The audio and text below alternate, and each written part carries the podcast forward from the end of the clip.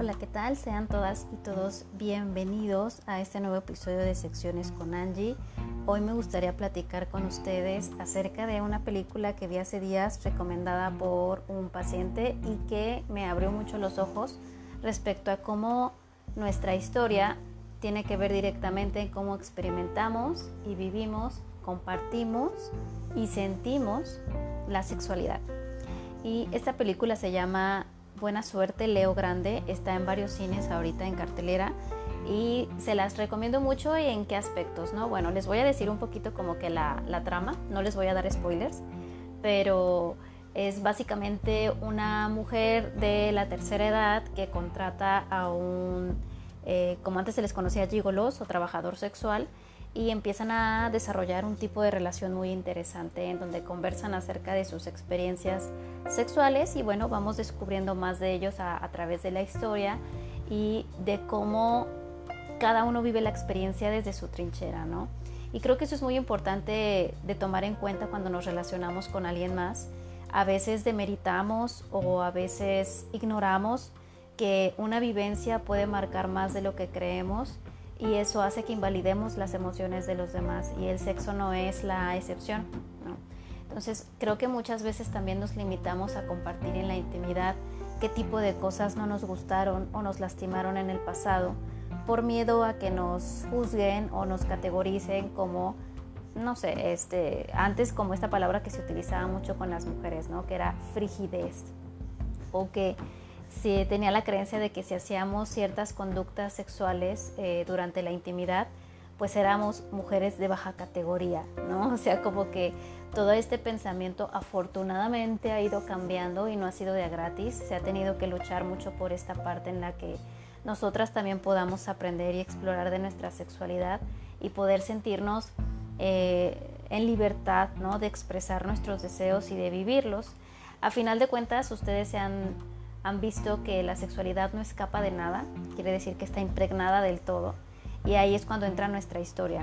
Nuestra historia sexual inicia desde que nacemos, ¿no? El cómo nos empezamos a relacionar con nuestro cuerpo, cómo sentimos el afecto, cómo percibimos la seguridad, cómo percibimos la parte en la que está alguien al cuidado de nosotros y cómo esos primeros contactos nos van ayudando a pertenecer al mundo, a hacernos parte de él. Y si yo les dijera cuál es el primer cuidado que recibimos y cómo hacemos sentir a un recién nacido querido, cuidado, pues probablemente pensemos en abrazarlo, en que su mamá lo amamante, en hablarle, en decirle por su nombre. Entonces, todo esto va creando una identidad a partir de cómo se nos habla, eh, a cómo se nos refiere, qué tipo de ropa se nos pone, ¿no? Y no es algo que nos determine en el aspecto que nosotros decidamos seguir con esto en el futuro, sino que es algo que nos empieza a dar pertenencia. Y desde ahí le vamos dando un acomodo a qué hacen las niñas, qué hacen los niños, qué tanto se me va a permitir yo hacerme cargo de mis cuidados y de mi cuerpo o qué tanto me voy a tener que hacer cargo del otro. Entonces, eh, desde el juego nos podemos dar cuenta cómo es la relación con nuestros cuerpos. Las niñas suelen tener juegos que tienden más al cuidado del otro, a la mamá, a la casita, a la maestra, mientras que los niños tienen las libertades de poder desarrollarse en juegos con más libertad física, como el fútbol, los deportes en general, este, no sé, jugar a las carreritas, ¿no? Eh, ser un poquito más extremos de subirse al árbol, entonces, todo eso les da una conciencia distinta de su cuerpo. Mientras que a nosotras nos enseñan a cuidar del otro, a ellos los enseñan a disfrutarse a sí mismos. Y esto es algo que de repente se ve muy reflejado en la parte de la sexualidad, ¿no? Yo como hombre criado por mujeres a las que les enseñan a cuidar a los demás, sigo esperando que en la sexualidad se encarguen de mí, de mi placer, de mis necesidades, de lo que yo desee y ahí es cuando me cuesta trabajo el poderme poner en el otro lugar y decir, bueno, ¿qué quiere mi pareja y qué desea? Y aquí hago como una acotación a la, a la película, ¿no? Porque por un momento la protagonista comparte cómo era su vida sexual.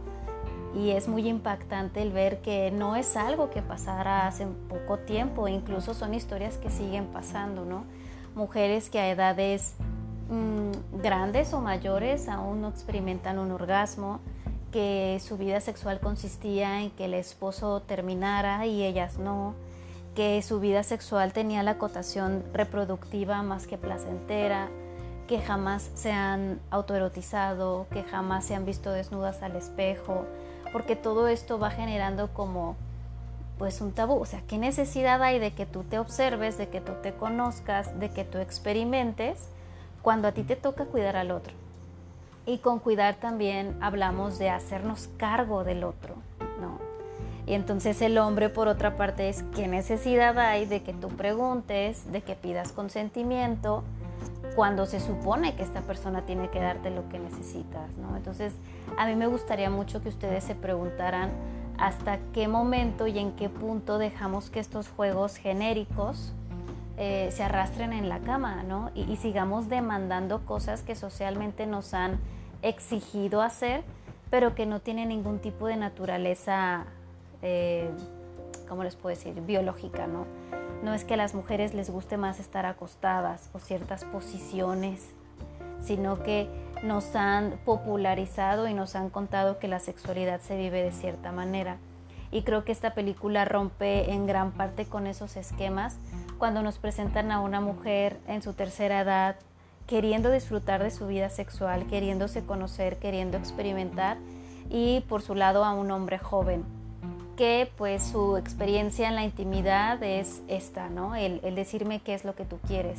Creo que eh, la parte en la que aquí los sexos estuvieran cambiados y que no sea lo típico que un hombre contrata a una mujer, también aporta mucho en la percepción de que nosotras también queremos vivir el placer. Y nosotras a lo largo de la historia nos hemos visto obligadas a postergar lo que nos satisface o lo que nos gusta porque no había tiempo, había hijos, había escuela, había casa, había marido, había cosas mucho más importantes que el placer.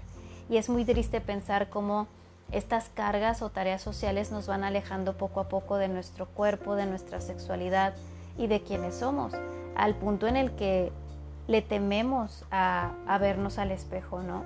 Le tememos a, parecer erotizables o, o a parecer sensuales porque no nos la creemos, después de haber sido tan alienadas de este plano de nuestra vida.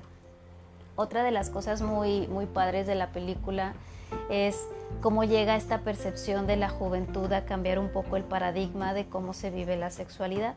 Se debaten ciertos temas como la parte de los trabajadores sexuales, este, el consentimiento, los prejuicios acerca de las mujeres y su vestimenta, eh, el experimentar dentro de las relaciones eróticas, no solamente con la parte corporal, sino con la parte de la diversión, ¿no? del baile, de las sonrisas, la intimidad y la historia que compartimos con el otro y no fijarnos solamente en el placer que vamos a sentir.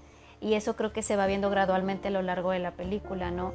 Pensamos que llegamos buscando placer, pero no podemos desconectar el placer de la intimidad, porque siempre va a existir esa conexión siempre va a existir ese pensar en el otro porque es lo natural, porque estamos compartiendo nuestro cuerpo con el de alguien más. Pero cuando nos apropiamos de esa individualidad y decidimos a conciencia ser parte de un vínculo, ser parte de un intercambio, es cuando en mi opinión podemos conectar directamente con el placer.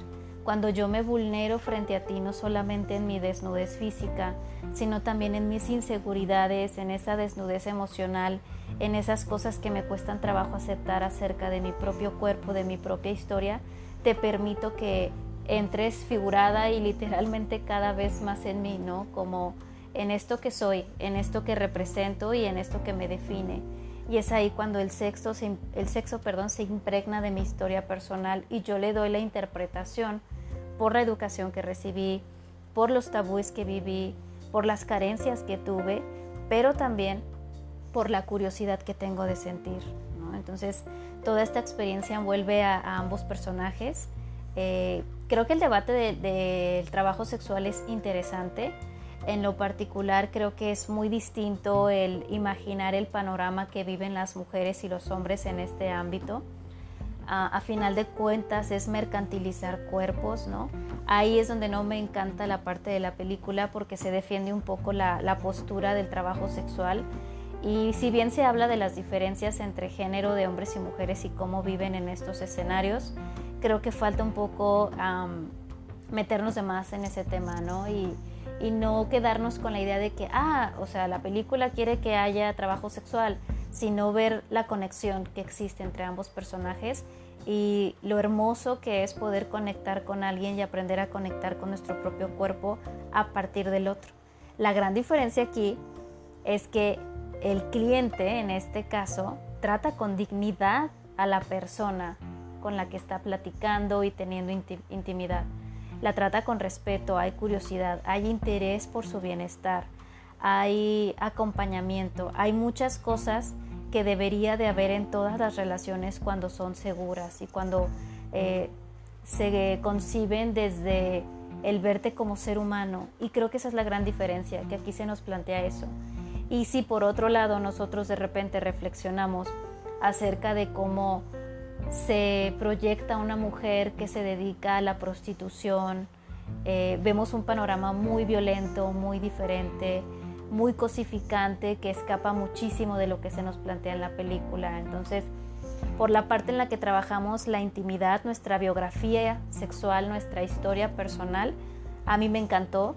Me encanta la parte en la que te, permites reconciliar con, perdón, te permites reconciliarte con tu propio cuerpo y, te permites verte al espejo completamente como eres y te permites aceptar a vos que disfrutas de tu placer, disfrutas de tu sexualidad, de tu erotismo y que disfrutamos de más y que tenemos curiosidad por seguirlo viviendo, ¿no? Y que eso también es respetable. El debate en cuanto al trabajo sexual creo que ya pasa como a otro plano, ¿no? En esta parte.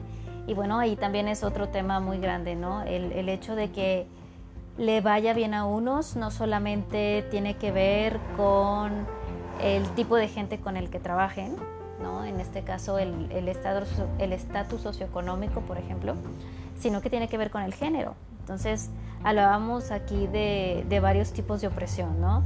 De sexo, la opresión de sexo que viven las mujeres, la opresión de raza también, que no es lo mismo el cómo trabaja una mujer eh, que, se ve obligada a prostituirse cuando es una mujer blanca que una mujer afrodescendiente, ¿no? Entonces también está la opresión económica, entonces e, es, es una población muy vulnerable, ¿sí? Y creo que desde este punto de vista tenemos que dejar de romantizar el llamado trabajo sexual, que más bien es una explotación corporal, ¿no?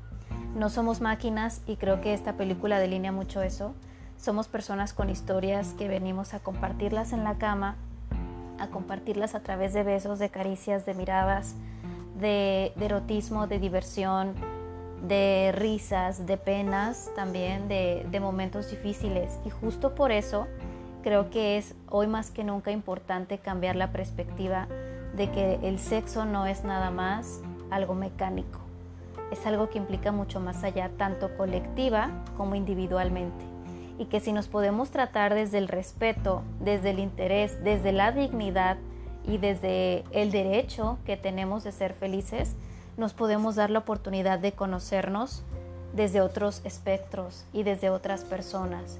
Y no existiría esta parte en la que una mujer de la tercera edad no me parezca atractiva, ¿no? Porque eso no es el canon de belleza, sino que más bien me parecería interesante conocerla y verla como persona, ¿sí? Entonces, me gustaría mucho saber sus comentarios respecto a la película, si es que la han visto o no. Se las recomiendo muchísimo, es algo que a final de cuentas nos hace reflexionar acerca de la propia relación que tenemos con nuestro cuerpo, con nuestro sexo y el cómo nos vamos mm, balanceando en, en este fluir, qué tanto doy de mí, qué tanto das de ti, cómo vamos generando intimidad, qué tanto hago ejercicio del consentimiento en mi erotismo qué tanto pongo mis límites, qué hago cuando se transgreden esos límites y, de qué manera veo al otro, ¿no? Debajo de mí, por encima de mí, eh, hay ejercicio de poder, ¿no? Y cómo todas estas cosas pueden darnos eh, como respuesta, pues, algo muy importante, ¿no? Que es más información sobre nosotros mismos y sobre el mundo. porque terminamos siendo un reflejo de lo que se ve afuera como erótico, como, como algo sexuado, y ese algo se convierte en alguien, y creo que eso es lo que no se nos debe de olvidar. Somos seres sexuados, somos unos entre muchos, y también somos muchos entre uno, y eso es para mí lo más bello de la sexualidad, que hay una correspondencia constante entre el exterior y el interior. Esa sería la reflexión que me gustaría compartirles hoy.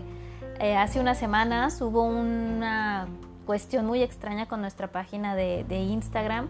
Ya ahorita afortunadamente se resolvió. Así que yo los invito mucho a seguirnos en nuestras nuevas, en, nuestras nuevas redes sociales. Disculpen ahí que es el post-COVID que, que, no me deja en paz. Que bueno, en, en Facebook seguimos igual como Asexórate y en Instagram estamos como Psic Asexórate. Ahorita se los deletreo para que lo puedan encontrar fácilmente, como si fueran a escribir psicóloga o psicología, pero es asexora con doble X, asexora con doble X punto P S I C, ¿sí? Ahí ya están mis datos por si gustan agendar alguna cita, si necesitan más información estoy súper al pendiente y también me gustaría saber sus comentarios respecto a esta reflexión que les comento y saber si les gustaría que en el futuro hagamos más episodios tal vez más cortos con recomendaciones de películas, series o contenido que a ustedes les pueda ayudar a fortalecer y a vivir su sexualidad de una manera más plena, saludable y sobre todo em, disfrutable. Entonces yo los veo hasta la próxima, me despido y que tengan un excelente fin de semana.